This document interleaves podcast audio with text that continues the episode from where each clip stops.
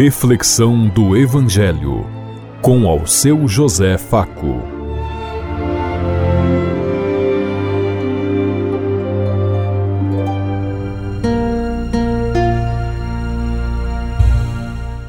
Paz bem a todos os ouvintes da Rádio Construtiva e todas as emissoras em sintonia conosco e o povo que nos ouve. Queremos levar até você uma mensagem de amor através da palavra de Jesus Cristo Hoje no Evangelho de Mateus, capítulo 23, versículo 1 a 12.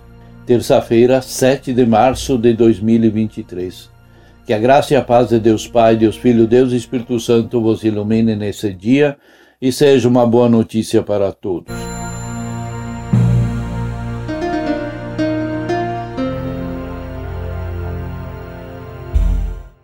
O Senhor esteja conosco, Ele está no meio de nós Proclamação do Evangelho de Jesus Cristo, narrado por São Mateus. Glória a vós, Senhor.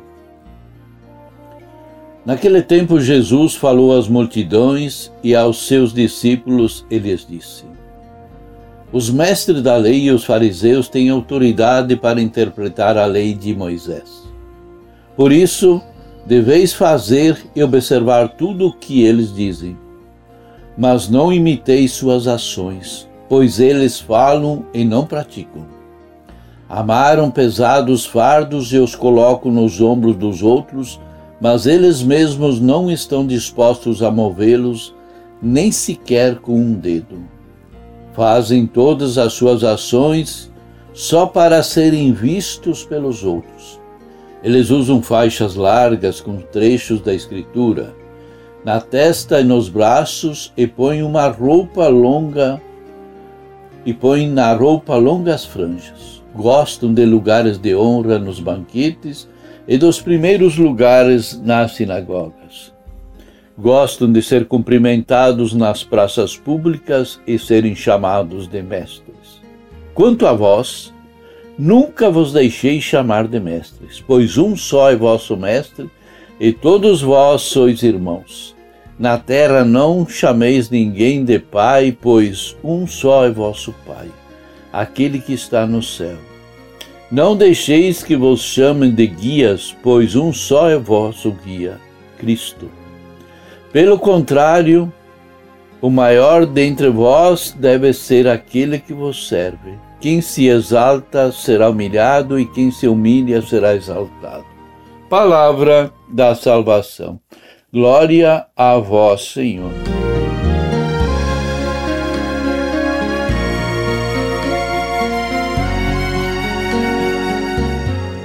Jesus se dirige à multidão e aos discípulos.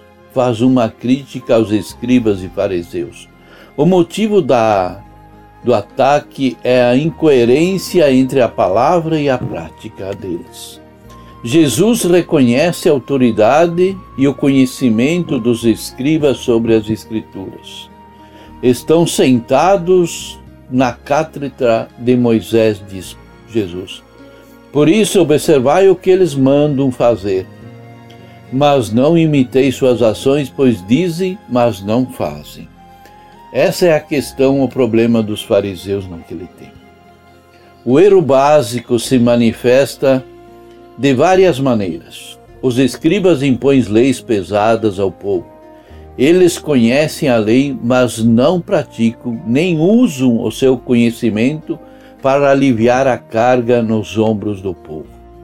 Fazem tudo para serem vistos e elogiados, usam roupas especiais com orações, gostam dos lugares de honras e das saudações em praças públicas Querem ser chamados de Senhor, Doutor, como muitos hoje. Eles representam um tipo de comunidade que mantém e legitimam a, e alimentam as diferenças de classe, de posição social.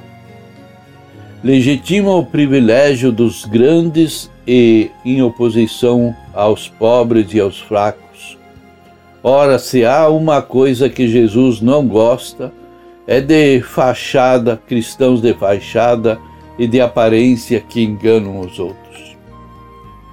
Como deve ser uma comunidade cristã? Todos, todas as funções comunitárias devem ser assumidas como um serviço e por todos. O maior entre vocês será aquele que mais serve. A ninguém devem chamar de Senhor, Doutor, Rabino, nem de Pai e nem de Guia, pois a comunidade de Jesus deve manter, legitimar e alimentar não as diferenças, mas sim a fraternidade, a igualdade. Esta é a lei básica. Vocês todos são irmãos e irmãs.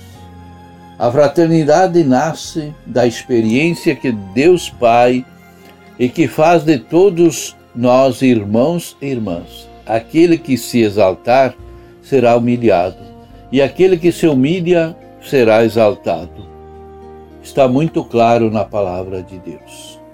O grupo dos fariseus nasceu no século II a.C. com a proposta de uma observância mais perfeita da lei de Deus, sobretudo das prescrições de pureza.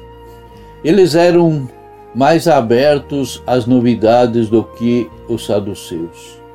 Por exemplo, aceitavam a fé na ressurreição e a fé nos anjos, coisas que os saduceus não aceitavam. A vida dos fariseus eram testemunhos exemplar. Rezavam, estudavam a lei durante oito horas por dia.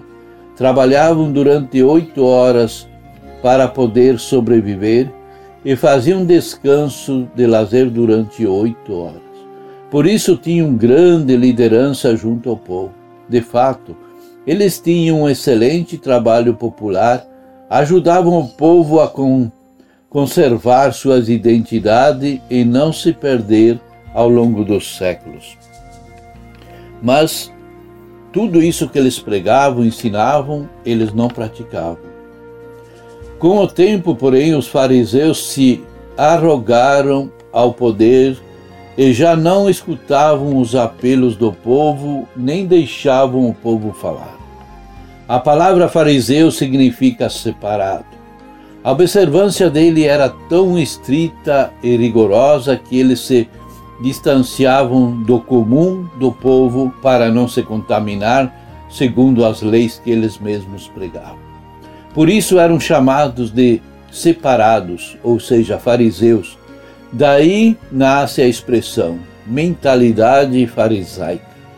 É de, de pessoas que pensam poder conquistar a justiça através da observância restrita e rigorosa da lei de Deus. Geralmente são pessoas medrosas que não têm coragem de assumir o risco da liberdade e da responsabilidade. Eles se escondem atrás da lei, da autoridade, do poder. Quanto essas pessoas alcançam uma função dentro da comunidade, tornam-se duras, insensíveis e para esconder suas deficiências e suas mesquinhez. Por isso, ser liderança numa comunidade deve ser aquele que serve, aquele que acolhe. O que você tem aconselhado aos seus amigos e amigas e ao mesmo que tem praticado? Você sente ser responsável pelo crescimento e melhoria de alguém? O seu testemunho de vida serve de parâmetro para as pessoas que o conhecem? Faça uma, uma comparação e veja como você está como cristão. Se você é mais farisaico ou mais cristão de verdade. Pensemos em tudo isso enquanto eu lhes digo. Até amanhã, se Deus quiser. Amém.